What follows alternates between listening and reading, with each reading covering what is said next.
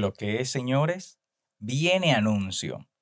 Miren, nuestro equipo ya está creciendo, por eso pronto vamos a lanzar Verduguísimo TV, donde vamos a realizar sketch de comedia y la cual vamos a lanzar por las redes sociales, tanto Instagram, Facebook y YouTube. Eh, pueden seguirnos en las redes sociales como Verduguísimo TV, aparte del podcast, claro.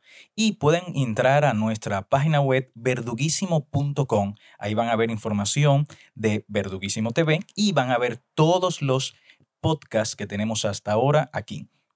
Y bueno, ya, solo era eso. Eh, gracias de verdad por escuchar este episodio. Y si es tu primera vez, tenemos varias conversaciones con seres humanos que considero que son unos verdugos en lo que hacen y creo que es importante conocer un poco más de ellos. Hoy vamos a conversar con una mujer soñadora una mujer emprendedora. Ella es actriz, directora de teatro y publicista. Además, es creadora de un espacio de arte en la zona colonial, que se ha convertido en el nuevo hogar de todos los creadores dominicanos, un espacio que ella misma define como un sueño que no es solo de ella, sino que es de todos. Ella es Daniela Mingetti, mejor conocida como la teatrera. Así que esto es Verduguísimo con Daniela Mingetti. ¿Cómo te digo? ¿Daniela o la teatrera? Daniela. Pégate el, micrófono ahí. Daniela. ¿Y cómo surge entonces la, la, teatrera? Bueno, en el momento en el que yo quería como iniciar un proyecto personal, yo soy de la gente que piensa mucho. Entonces, le di mucha mente a cómo que me voy a poner y cómo que lo voy a poner. Quería como desarrollar primero como un concepto de marca personal. Entonces, al final, ¿qué es lo que yo soy? Teatrera entonces, la teatrera. De ahí, de, pensar mucho, realmente surgió el nombre. Y vino también porque igual tú estudiaste teatro. Obviamente. Y igual tú eres publicista. Yes. También, o sea, eh, eso influyó muchísimo entonces en, el nombre. ¿Y tú no tuviste problema en ONAPI de, Milgina, déjame ver si, déjame ver si no está en tu nombre? No, mi amor, déjame ¿En serio? No, claro que no. Aquí no hay una sola teatrera, yo solamente. Mira que yo me he puesto a buscar cosas en un ápice y hay cosas que tú dices, pero ¿quién registró esto? Y después me entero por otros amigos que hay gente que se inventan nombres, lo registran y cuando alguien lo inventa, que déjame ver si está registrado, lo que hacen es vendérselo, el nombre. Ah, eso está perísimo. Mira, eso es una muy buena idea de negocios. Mira, eh, bueno, eso, un, eso fue un preámbulo, pero vamos a empezar por Cajita de Nostalgias. ¡Wow! tu blog. Tú lo iniciaste eh, julio 2011 y tú tenías ahí algunos textos, entre ellos Negra Noche, Encontronazos, y tú estabas escribiendo desde el 2012 al 2014. Primero, ¿cómo comienzas en eso del blog y por qué no lo seguiste? Oye, lo primero es que tú me tienes muy impresionada, porque yo no me imaginé que tú ibas a hacer esa investigación tan profunda. bueno, la verdad es que yo, cuando entré a la universidad, encontré unos amigos em, bastante interesantes y la mayoría escribían.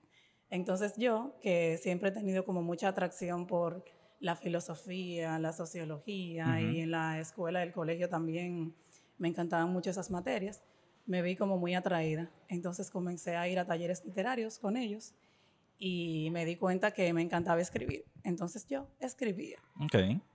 Cuando entré a la escuela de teatro, como que yo me apasioné, me apasioné tanto por, por todo lo nuevo que estaba descubriendo que me envolví en ese mundo y, y no seguí escribiendo. Ok, tú, dijiste, tú mencionaste que tú cuando entras a la entraste a la escuela de teatro, pero ¿cómo tú llegas a la escuela de teatro y cómo tú te enteras eh, de eso? como yo estudié publicidad en la Universidad Autónoma de Santo Domingo, la UAS, ahí hay unas materias también muy interesantes que te conectan mucho con el arte. Entonces yo tenía una materia que se llamaba Introducción al Taller de Estética y tenía una, una materia que se llamaba Cine, Teatro y Música. Entonces, mi profesor de teatro, que fue... Claudio Rivera. No.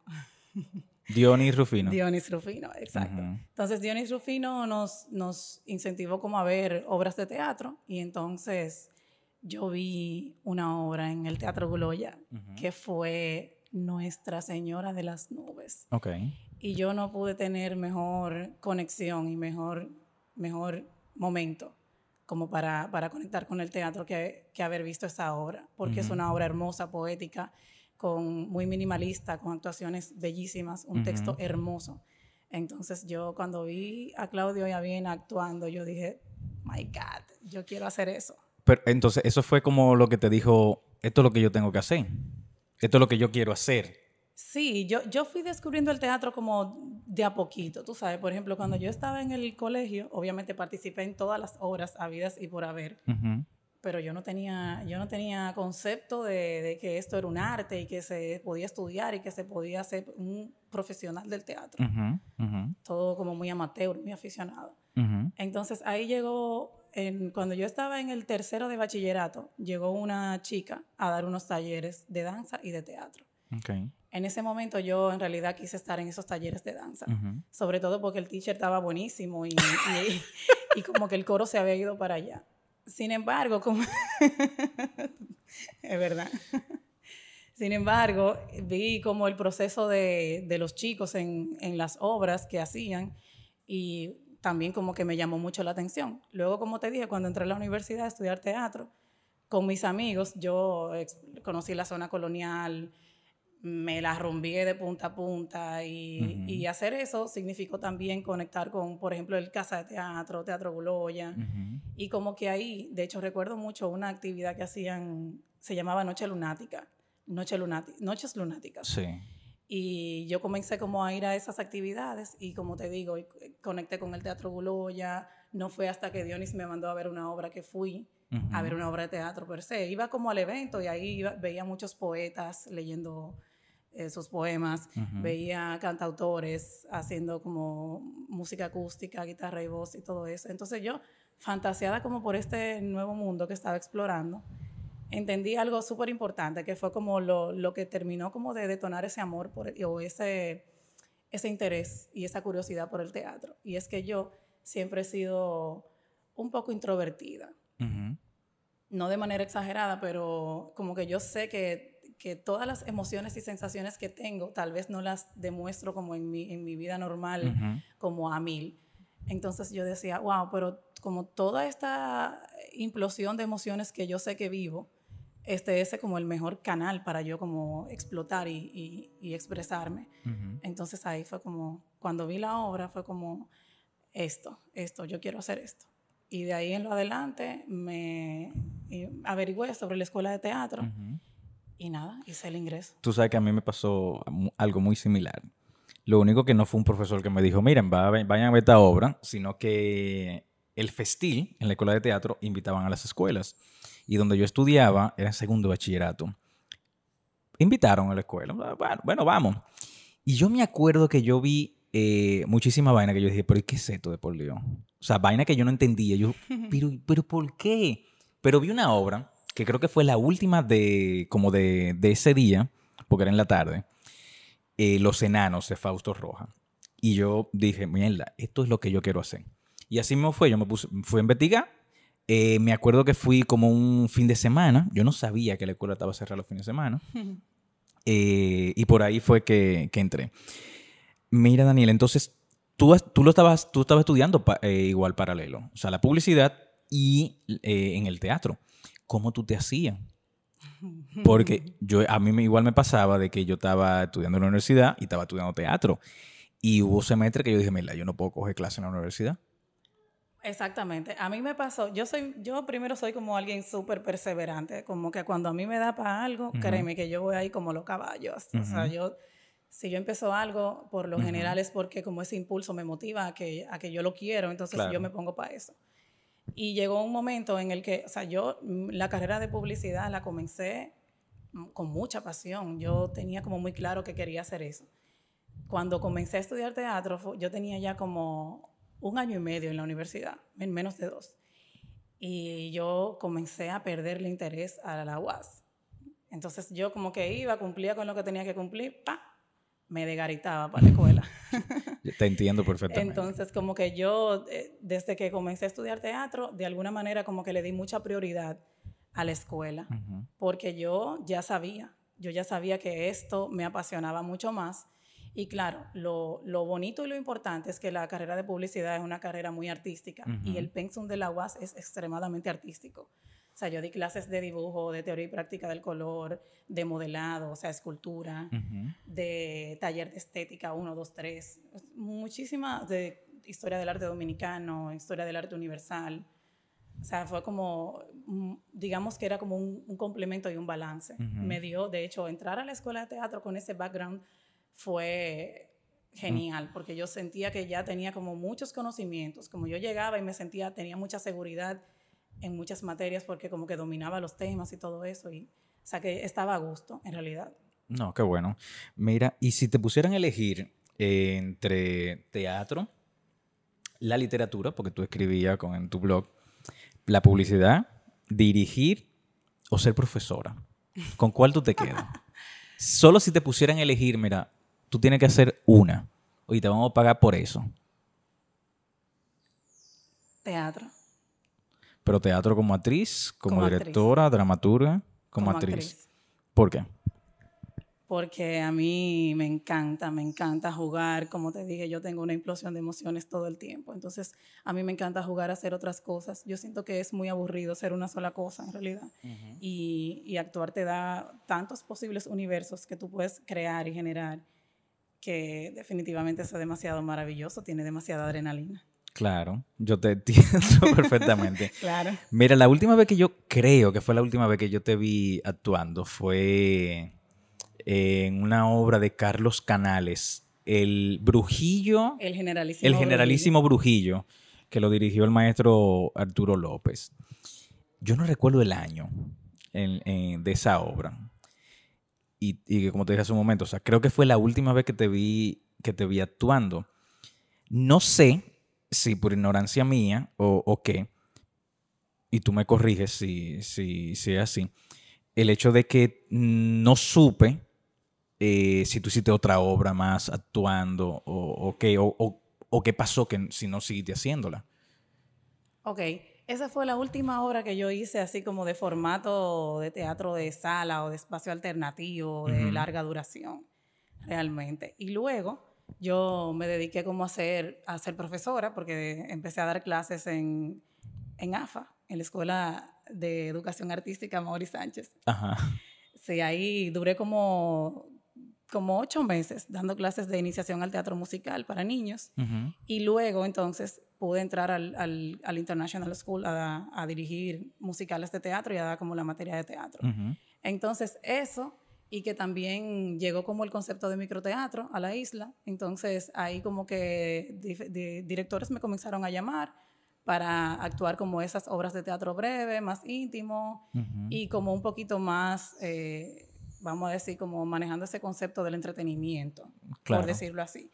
Claro, siempre como con, con, ese concepto de que somos gente de escuela y hacemos como algo con un poco más de sustancia. Claro. Entonces, eso y que también, honestamente, es como que a veces uno está esperando que ciertas personas como que te llamen. Por ejemplo, yo hice una obra con que se llamó Drácula huele a hierba, que la hice con Donis Taveras y Alondra González yo esa no me enteré. Sí, esa la hicimos en el Teatro Guloya. Esa fue, realmente esa fue mi última, mi última obra así como de formato de sala y de, y de larga duración. Ok. Eh, tu promoción no salió como con un grupo de teatro, de, porque se, bueno, no todas las promociones lo hacen, pero se, ha, establecido, porque en cuál es mi promoción, nosotros salimos con un grupo de teatro. La anterior a nosotros también salió con un grupo de teatro y la anterior a ese y así sucesivamente. Eso no, no pasó en tu, en tu promoción de, de ENAD. No. Lo que, sí, lo que sí sucedió es que, por ejemplo, yo hice mucho títeres.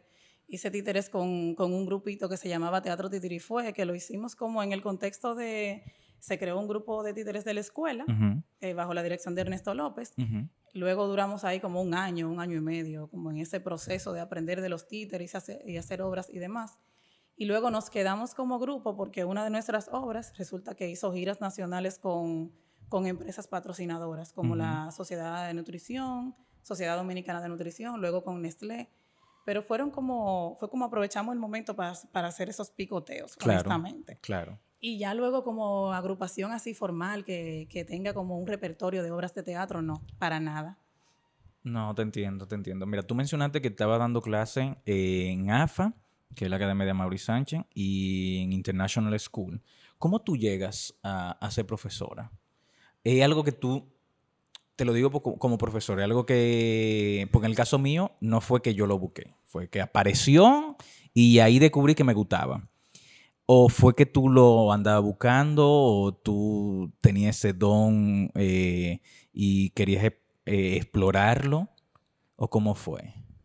Mira, te voy a decir la verdad, yo ni me acuerdo cómo yo llegué a AFA, yo creo que fue que alguien me recomendó.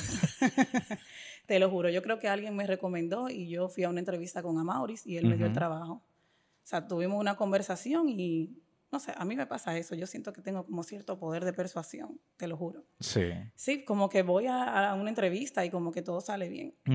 Proud for me.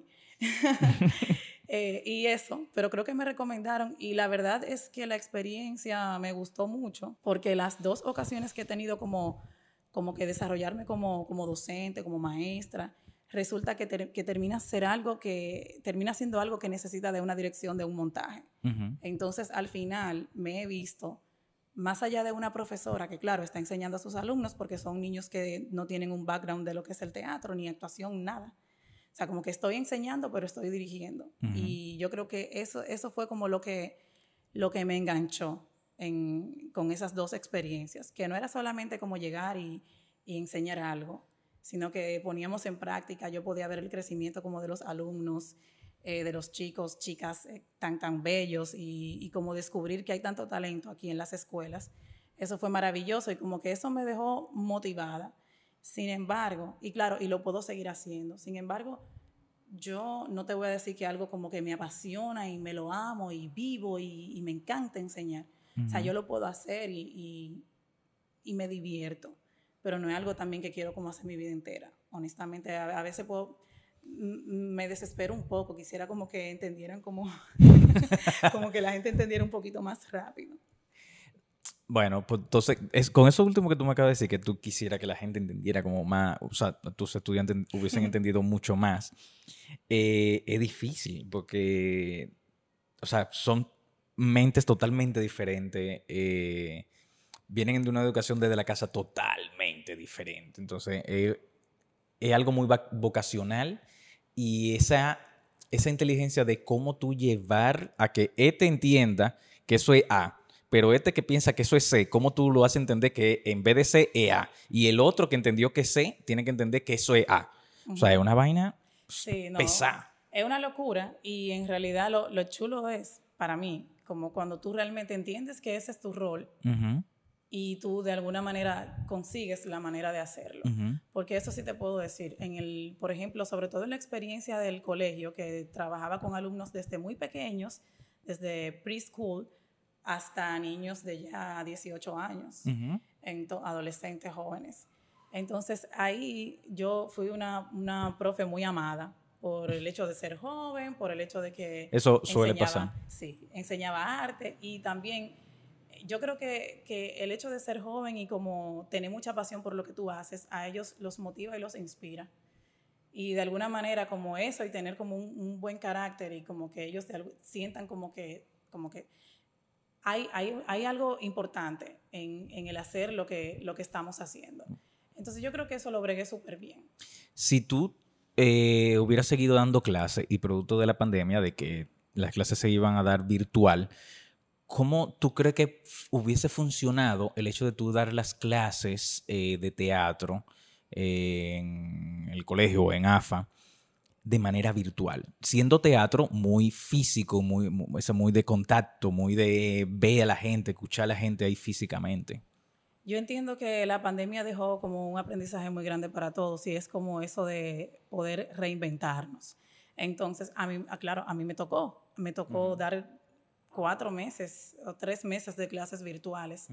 ¿Y qué yo hice? Yo dije, bueno, ok, vamos a ver qué yo voy a hacer con estos chicos para que ellos presten atención y se interesen por esta materia cuando tienen unos exámenes finales, cuando el sistema educativo cambió totalmente, porque ahora tienen que tomar todas las clases desde su casa.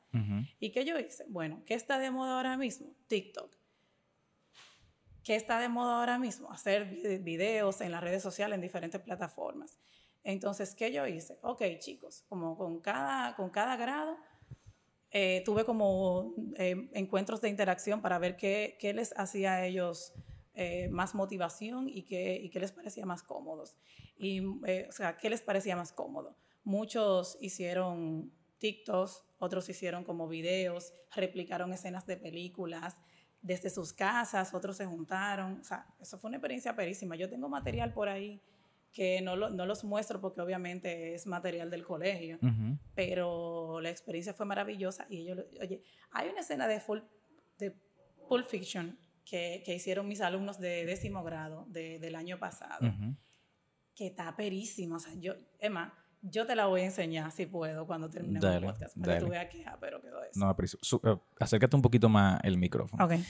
A mí, yo, yo hago lo mismo, eh, de buscar la situación y eso. Y este año eh, yo tuve la escena más conmovedora y desgarradora que un estudiante me pudo hacer.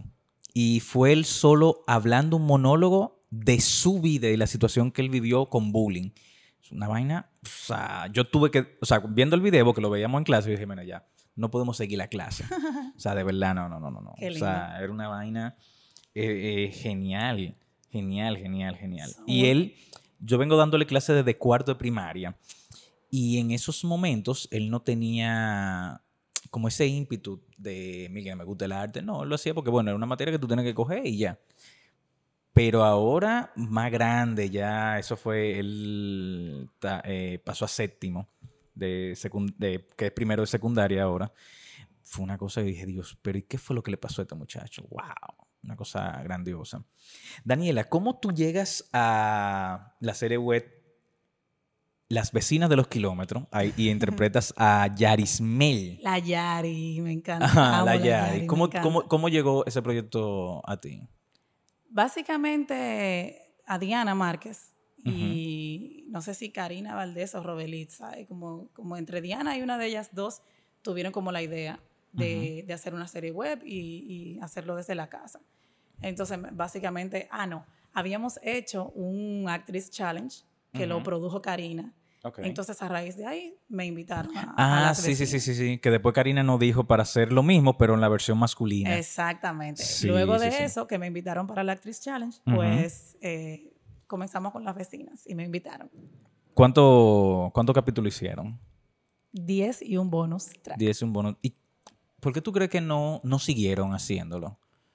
O, o, hay, ¿O hay la idea de seguir haciéndolo en algún momento? Tenemos muchísimas ideas. La verdad lo cortamos porque estábamos un poco saturadas, a toda la pandemia, grabando desde la casa, escribiendo, todo lo hicimos nosotras. Los guiones, la dirección, la edición, el post, todo. Todo fue como nos turnábamos, pero todo lo hacíamos nosotras. Entonces llegó un momento en que yo, con el tema de que tenía que pensar qué hacía con la teatrera, si la cerraba, si no, decidí que me, me fui de viaje también y como que decidimos hacer una pausa y tal vez volver con una segunda temporada. Pero como el tiempo se va reinventando según pasa, pues estamos ahí como fluyendo y ver qué es lo que vamos a hacer. Pero hubo como mucho feedback y, y mucha retroalimentación de ese trabajo y mucha gente pide que, que sigamos haciendo cosas. Sí, no, porque está, o sea, estaba estaba súper, súper duro. Tú que mencionas ya la, teatrera, ¿cómo llega eso de armar un espacio de teatro independiente? arriesgarte entonces a, eso, abrir tu propio espacio. Cuando conocemos eh, que fueron profesores de nosotros eh, o figuras que tienen su espacio y no hace que 10 años o 20 años en el caso del Teatro Gloria y tienen ya por fin un espacio. Tú, o sea, yo creo que tú eres la más joven de todo el gremio teatral que tiene su propio espacio de teatro independiente. O sea, ¿cómo, cómo tú ¿Cómo tú llegaste a eso? Como te dije, yo, para mí, ah, para lo que a mí me da, yo me pongo para eso. sí, básicamente como esa misma inquietud que tenemos la mayoría de los, de los artistas, porque voy a hablar como muy en general, ya tú seas pintor, músico, bailarín, actor, actriz, lo que sea. Tú siempre sueñas como con un espacio donde tú puedas expresar tu arte sin que nadie se atreva como a cuestionártelo. Y también en un país o una ciudad, voy a hablar de la ciudad de Santo Domingo, donde tú tampoco tienes como demasiadas opciones para presentar tus obras. Y muchísimas veces tú vas como a una sala y resulta que no, no tiene fecha o que es muy cara y tú tal vez tienes inseguridades y tú vas a poder pagar, cubrir como los gastos de la sala y pagarle a la producción. Entonces yo dije, mira, tú sabes qué, en algún momento, yo siempre lo soñé desde que era estudiante, yo siempre quise tener un espacio que sea una casa no solamente para el teatro, sino para las artes escénicas y las artes visuales. Porque como yo tengo todo ese camino de haber transitado con, en, la Escuela de, de, Artes de la UAS, tengo muchos amigos de música, de cine, de la publicidad, que la mayoría termina siendo artistas, pintores y demás. Y el tema del teatro, que obviamente es mi pasión y mi vida. Entonces, como que ya yo tenía claro que en algún momento, yo lo soñé. Yo comencé con ese sueño y yo tengo como un pilar de mi vida, que es que si tú realmente anhelas, si tú sueñas algo y tú te pones para eso, o sea, si tú trabajas para eso, eventualmente te va a llegar. Entonces yo me puse como a hacer mi vida, a desarrollarme como artista, y yo sabía que en algún momento eso iba a pasar. Entonces recuerdo que yo he estado como trabajando mucho, ahorrando mucho, y en un momento que mis amigas me invitan a, a un evento en una casa, un, esa fue Carolyn Williams, que la amo. Ella tenía un pop-up en, en, la calle Mercedes 301, que fue donde yo tuve la teatrera por primera vez. Y esa casa nos enamoramos todas de ella, porque era una casa como de, de una arquitecta que la tenía hermosa. Entonces, ahí una amiga de nosotros eh, tenía un Airbnb. Ella la tenía rentada para eso. Y le dijo, le comunicó a Carolyn, mi amiga, que ella se iba a mudar y que si ella quería rentar esa casa, porque ella entendía que Carolyn tenía el potencial para rentarla. Y Carolyn habló con otra amiga, Heidi, y ellas hablaron conmigo. Y yo le dije, vamos a darle. Ah, yo sé con es Heidi. Que Heidi. Bratini. Ajá, sí, sí, sí. Heidi estaba en vestuario en una película que estaba. Exactamente. Ellas se dedican al, al mundo de la moda, el estilismo y los peinados y demás. Entonces ellas me, me, invitaron y yo le dije, vamos a fuego, con todo, porque yo ya tenía la idea del proyecto de la teatrera, pero como marca personal. Entonces dije, ah, no, pero si yo puedo tener mi estudio, o sea, vamos a darle, porque por aquí es un buen comienzo. Claro. Y efectivamente, si yo no hubiese hecho, eh, si no me hubiese aventado a esa aventura, tal vez no, no estaría donde estoy ahora. Claro. Mira, entonces, cuando tú lo tenías abierto todavía en, en ese lugar y llegó la pandemia, o sea, ¿cómo fue ese momento de que avisaron, alguien hay que cerrar todo, trancase, pero tú tienes que pagar gastos, la luz, el agua, el alquiler. O sea, ¿cómo fue ese, ese momento? Y tú no tienes una subvención del Estado. Fatal. O sea, tú no tienes una subvención tampoco privada. ese hecho de Mielkina, ese es tu sueño. Fatal, fatal, fatal. Pero, ¿qué pasa? Yo realmente no pensé que eso se iba a extender tanto. Yo soy muy optimista y peco de eso. Entonces yo estuve como, ok, tal vez en dos semanas, en un mes, esto como que se tranquiliza. También sabíamos que en China estaba pasando algo y que había llegado a Europa, pero tú sabes, nosotros siempre pensamos que estamos lejos de todo en el mundo. Entonces a mí me costó mucho como aterrizar y entender la realidad de que, Daniela, esto va para largo, ¿qué tú vas a hacer? Y yo no estaba en eso, o sea, yo no estaba en cerrar mi estudio porque era algo que yo no tenía como que ni un año con él funcionando y, y como, ajá, así, tan fácil, yo tengo que cerrar. No, y aguanté desde febrero hasta agosto, que fue cuando entregamos eh, la casa, que todas dijimos, miren, estamos soñando, estamos viviendo el sueño, pero no podemos ser tampoco demasiado idealistas. Y al final, en, o sea, como yo duré, te digo, de mi ahorro pagando mi renta, mi luz, mi todo. Honestamente te lo digo, yo no pensé en inventarme otra cosa para pagar, no, yo dije, bueno, déjame resistir y en, en, en uno de, como en un momento también la Red Sati me rescató con, con la mitad de dos mensualidades. y, y, nada, como bien gracias, pero luego ya yo, cuando las chicas y yo hablamos y vimos que esto se iba a extender demasiado y para ellas que no son proyectos que tal vez pueden como optar por tener una subvención, pues mucho más difícil. Entonces quedamos en que íbamos a entregar el local y que claro, la vida continúa y el proyecto no tiene por qué morir. Entonces lo entregamos en agosto y yo me, me fui de viaje porque igual me, me sentí un poco deprimida. tú que mencionas que te fuiste de viaje, eh, tú te fuiste en medio de pandemia. Bueno, seguimos en pandemia. No puedo decir que en medio de la pandemia, seguimos en pandemia. ¿Qué tal entonces esa experiencia? Tuviste de viaje, eh, porque ya tú te habías ido de viaje anteriormente, antes de la pandemia, todo normal. Irte de viaje en medio de la pandemia. O sea, el riesgo de que tú te pueda contagiar, no sé si te dio COVID, por suerte somos dos, gracias. Eh, el miedo de que te, que te pueda dar COVID allá eh, y que tú, tú estás en un lugar que quizás, no sé si tú tienes familia en ese lugar, entonces, no, no hubo ese miedo. No, yo, yo tengo muy poco miedo, Iván, en la vida. O sea, tengo, tengo miedos estúpidos. como sí, le tengo como fobia a los lagartos. Hay cosas que me dan miedo. No te digo que, que ah, no, nada me da miedo. Pero ese tipo de cosas, yo soy la más aventurera del mundo. ¿ya? ¿Qué me importa? Yo me he tirado de una cascada de qué sé yo cuántos pies sin saber nada. O sea, no, y que también yo tengo como varios años yéndome de viaje, tengo amigos, ya tengo como una red de personas que conozco. Entonces, se me hace fácil por eso, porque yo tengo quien me reciba, no tengo que pagar renta. Entonces, como que hago mi balance. Igual yo estaba pagando renta en mi casa, o sea, igual tenía que seguir como cubriendo gastos. Entonces, yo dije, mira, me voy. Y básicamente eso hice. O sea, como me fui y me fui a una parte rodeada de muchísima naturaleza, me fui al norte de California, donde te dije, tengo amigos, tenía el verano esperando por mí, ríos impresionantes, montañas impresionantes, impresionantes, vistas maravillosas.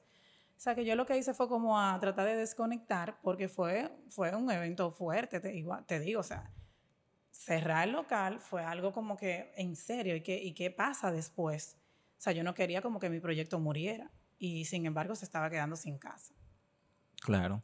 No, y eso fue como un, respiro de todo el estrés que se estaba viviendo aquí en toda parte. Me imagino que allá, pero como tú estabas un poco más alejada y que tú veías el bosque y el campo, quizás estaba mucho, muchísimo mejor que a que estar en la jungla aquí y el estrés de que ah, pues, la gente contaminándose y que esto y que tú no puedes salir si sale, qué sé yo, o sea, mal toque de queda y allá no había toque. Sí, no, yo estaba chilling, sin toque de queda, sin, o sea, yo estaba, yo me pasé mucho tiempo en una montaña donde habíamos como una comunidad de en menos de 20 personas y ni siquiera se usaba mascarilla. Obviamente íbamos al supermercado, o si salíamos como a la calle, pues tú te pones tu mascarilla, pero como la comunidad que estaba como en, en, en ese campito, era pequeña y como que típico del campo, una casa aquí, a, 200 metros otra casa. Claro. Entonces como que estuve súper tranquila y súper desconectada y me ayudó muchísimo porque de verdad me fui deprimida. no, cualquiera, cualquiera. Daniela, ¿cuál, ¿cuál ha sido tu mejor experiencia en el teatro? Sin lugar a dudas. Ay, es que, bueno, yo creo que el Generalísimo Brujillo, porque fue como mi, primera obra profesional, eh, que la presentamos ya a todo público, como, ah, sí, yo soy una egresada, yo soy capaz de hacer esto. Y el proceso, ese laboratorio, Arturo López, que un, todo el que sabe de teatro sabe, sabe como el, el, peso que tiene darse un laboratorio con Arturo. Entonces yo creo que eso a mí me aportó muchísimo. Eh, de manera positiva y negativa, o sea, como yo le saqué como todo el provecho a ese espectáculo, a esa obra de teatro. Eso fue con catarsis, ¿verdad? Sí. Ah, perísimo. ¿Y tu peor experiencia? ¿Cuál, cuál tú crees que, ha sido? Eh, mira, de verdad, Drácula huele a hierba. o sea, no sé porque no la vi. Donis, no me mates, pero soy honesta. No, está bien, está bien, está bien, está bien. Sí. Mira, ¿tú extrañas algo de tu niñez? Claro. ¿El qué? La, la inocencia. La inocencia y como de alguna manera cierta ignorancia. Ok. Y si tú tuvieras la posibilidad de cambiar algo de la forma en que a ti te criaron, ¿cuál sería? ¿Y por qué? Ah, mm, bueno, yo tengo muchas cosas que decir. Dale para allá. Sí, por ejemplo, yo desde niña fui, fui alguien que siempre como estuvo pidiendo como acercamiento con el arte. Yo recuerdo que yo le decía a mi mamá, mami, yo quiero aprender a tocar guitarra, mami, yo quiero aprender a tocar piano, mami, yo quiero cantar, mami, esto, mami, lo otro. Pero la verdad es que yo me crié en un barrio. Entonces ahí hablar de arte con cualquier persona era como, ¿qué? ¿Pero de qué que ella me está hablando? O sea, eh, o sea, como que tú lo más que puedes imaginar es que ser artista es ser, qué sé yo, eh, Shakira, J-Lo, alguien grande, como y de hecho como muy reducido a la figura de un cantante, de hecho. Como que mi mamá, no sé, tenía, tenía como otras preocupaciones. Tal vez la preocupación de mi mami era como lograr darnos una buena educación, que tuviésemos la comida del día a día. Claro. Como poder cubrir con necesidades mucho más básicas, honestamente. Entonces, como, ¿qué yo cambiaría? Bueno, tal vez como que me hubiesen acercado eh, desde más pequeñita al, al, arte en general. Ok. Y bueno, ya tú cumpliste uno de tus sueños, que es la, la teatrera, pero tú tienes otro sueño que tú quieras cumplir. Claro, muchísimo. Yo soy una persona soñadora hasta el final, te digo, yo vivo soñando.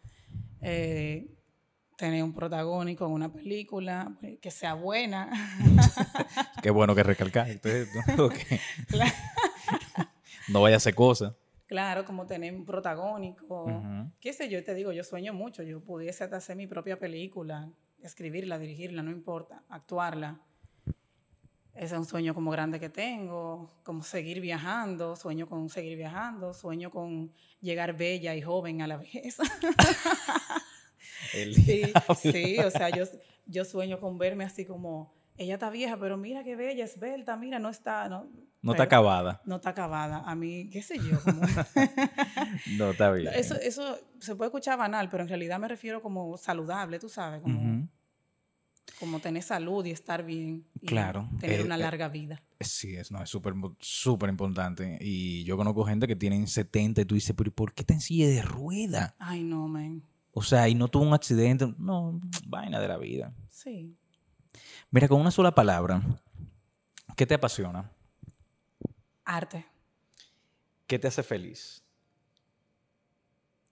Reír. ¿Qué te molesta? Ay, la mentira y que me, que me jodan. ¿Qué te relaja? El silencio, la música. ¿Tu sonido favorito? La lluvia. ¿Tu palabra favorita? Belleza. ¿Y tu mala palabra favorita? Coñazo. Coñazo. Coñazo. No, muy bien, muy bien. Mira, vamos a entrar a la parte que a mí, a mí más me encanta del podcast, que es lo de la improvisación. Ay, ay, ay. Yo te voy a dar cuatro opciones. Bueno, quizás tú escuchaste ya alguno porque lo claro, yo espiaste ahí. Claro que sí. Yo tenía que ir preparada. ¿Cuál tú eliges? La que tú quieras, Iván. No, no, no, no, no, no la que yo quiera, o sea, la que, la que a ti te, la que tú quieras. Dale, tú no quieres improvisar, vamos a improvisar la que tú quieras. No, no, no, pero... Esto me acuerda a Yacel, maldición. en serio, no, compares. No, no, no, sin comparación. Pero igual, la que tú quieras. La idea es que tú, con la que tú te sientas más cómodo o, la que tú quieras. Por eso Vamos a darle con las preguntas entonces. Con, ok, ¿quién empieza? Puede empezar tú o puedo empezar yo, como tú te sientas más cómoda. Está bien, yo voy a comenzar. Ok, ¿tú estás lista? Sí. Ok, en 3, 2, 1. Así que esto es improvisación verduga. ¿Y es verdad que la maldita pandemia cree que me va a tullir a mí? ¿La pandemia no te tuyó? Jamás, mi amor, a mí tullirme la pandemia. ¿Y tú crees que la pandemia me pudo tullir a mí? ¿Y qué tú crees? ¿Tú piensas que yo creo que no te tuyó a ti? ¿Y tú crees que a mí la pandemia puede tullirme?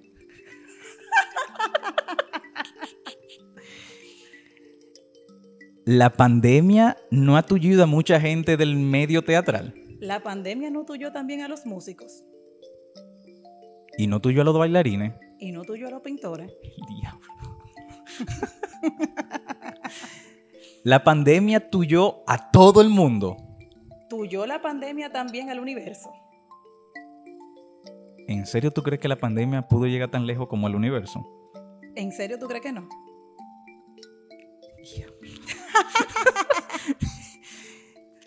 ¿Tú crees que la pandemia tuvo ese poder de opacar a todo el mundo, aunque tú estuvieras en el extranjero en un campito? ¿Tú crees que todo el mundo realmente es capaz de ser tullido por la pandemia? ¿Tú no crees que hay muchísima desigualdad en el mundo? ¿Tú no crees que hay gente que es imposible que la, pandemia pueda tullirla? Diablo.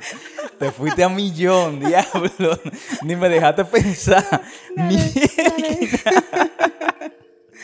No, está muy, está muy duro, está muy duro. A mí me encanta duro, está muy improvisar. duro, Si está tú muy quieres, duro. seguimos improvisando. Está muy, muy, muy duro, la verdad. Diablo. No de verdad, de verdad, es la primera vez que no me dejan ni pensarlo, ni, ni nada, ni nada, ni nada. A mí me encanta improvisar, te lo juro. A mí me gusta mucho improvisar. Yo, de- incluso desde la escuela, nosotros hacíamos sesiones así cuando no teníamos nada que hacer. Y después de la escuela, nos juntábamos un grupo de amigos, Iván Aybar, eh, Pepe Sierra, Paloma Valenzuela, que, que tiene como su, su, su cosa de la gringa loca. Bueno, aunque es dominic- eh, tiene descendencia dominicana, pero bueno, vive en Boston. Claro. Y ella nos invitaba a hacer sesiones de, en su casa de vainas, improvisaciones. Y nosotros nos pasábamos eh, las horas improvisando, improvisando, mí me improvisando. encanta. Y lo teníamos como establecido, como que eh, un fin de semana sí, un fin de semana no, eh, eh, una semana sí, un día, y entre bebida y vainas, eh, hacemos improvisaciones. Y eso, es, eso yo lo recomiendo a todo el que vaya a estudiar teatro, actuación en general, Absolutamente. la improvisación. De verdad que, mira, te juro que lo amo. Me encanta, me encanta, me encanta. No, y en la escuela deberían dar eh, una clase exclusiva de improvisación y ya. Estoy de acuerdo. O sea, totalmente. Mira, Daniela, de verdad, eh, para mí, eh, tú eres de las personas del teatro que ha cumplido su sueño más rápido. El hecho de tú tener eh, tu espacio de teatro independiente, a pesar de que haya pasado la pandemia y que haya dado fuerte a todo el mundo, tú sin importar eso, tú seguiste, ¿no? Y que pues yo no me puedo quedar así, o sea, y abriste de nuevo el espacio de la teatrera mucho más amplio en otro lugar y que eso no te impidió, tus, o sea, lo de la pandemia, no te impidió tú seguir creciendo y que, mielquina loca, o sea, es el sueño de todo artista, tener su, igual como tú lo dijiste, tener su espacio independiente donde yo puedo hacer lo que me dé mi gana sin que nadie diga, mira, esto que sí o que eso cuánto no. O sea, este es mi espacio, yo hago lo que yo quiera. Donde hay otros grupos don- que le tocó hacer lo que ya muchísimo, muchísimo años después. Y tú tuviste ese, ese objetivo, te enfocaste, le diste para allá, sin miedo, sobre todo al que van a decir, eh, sin miedo a, a que, coño, o sea, quizá yo no tenga el sueldo fijo como puede tener, entre comillas, la gente normal y como se puede establecer en el país. Y aún así, tú le diste para allá. Eh, y lo bueno que también tú cuentas con mucha gente que te apoya directamente o que te puede apoyar indirectamente. Y eso es, o sea, de admirar, de verdad. O sea, el hecho de tú, no por el hecho de ser mujer, porque esa vaina a mí no, tú como ser humano joven, de que tú no llegas a los 30. No. Exacto, tú no llegas a los 30. O sea, es una vaina que tú dices, bárbaro. Yo te lo confieso, o sea, yo, yo siempre he soñado con eso. Aunque yo tengo un espacio, pero no lo uso para eso. Eh, coño, lo que le costó, quizás son situaciones diferentes, pero el hecho de tú arriesgarte y fajarte y seguir fajándote a pesar de que estamos medio de la pandemia, abrirlo de nuevo, eso es de admirar, de verdad. Y por eso, de verdad y por eso, para mí tú eres una, una verduga. O sea, sin importar nada, tú le das para allá. Y como Ay, tú dices, tú te enfocas, tú, si te metiste algo entre ceja y ceja, le das para allá. Sí, lo que yo creo que eso es como tener claridad, tú sabes, tener claridad y de alguna manera un pensamiento como más contemporáneo también, como que Ujú. yo, no sé, creo como que tengo cierta inteligencia que me ayuda como a ver, como cuando tú miras de verdad como, la, Ujú. como la gente hace las cosas, cómo funcionan las cosas, Ujú. y tú dices, coño, está heavy. Eh, la realidad es esta. Pero ¿y si yo lo hago de esta manera? Porque, por ejemplo, fíjate que la teatrera al final no es tampoco una sala de teatro convencional. Ujú. O sea, yo la O sea, no es un, es un espacio multidisciplinario. Exactamente, y como de carácter muy contemporáneo, tú sabes, como que aquí, ahí no caben las 100, salas que- las 100 personas que caben en el Guloya. O sea, caben 20 personas, se pueden, que me inspiró mucho el microteatro en realidad también. Ujú. Como ver esa posibilidad de tú llevar como arte de calidad y que también tenga acceso a otros públicos a otros contenidos. Porque Ujú. eso, yo creo que como liberarte de, de todo eso que tú entiendes que te enseñaron, que yo, yo soy muy así, o sea, tú, tú enséñame lo que tú quieras y yo lo voy a entender como me dé la gana. Ujú. Entonces, como que al final yo creo que eh, pensar de esa manera es la que también me ha permitido como lanzarme con todo. Y digo, oye, pero yo puedo hacer teatro en un cuarto, ¿por qué no? Yo puedo hacer obras que sean más cortas, porque claro, como tengo que deshuesarme y hacer tres funciones y dos funciones por día, Ujú. pues entonces hago una obra más corta, que igual tenga como un una buena dramaturgia, un buen planteamiento.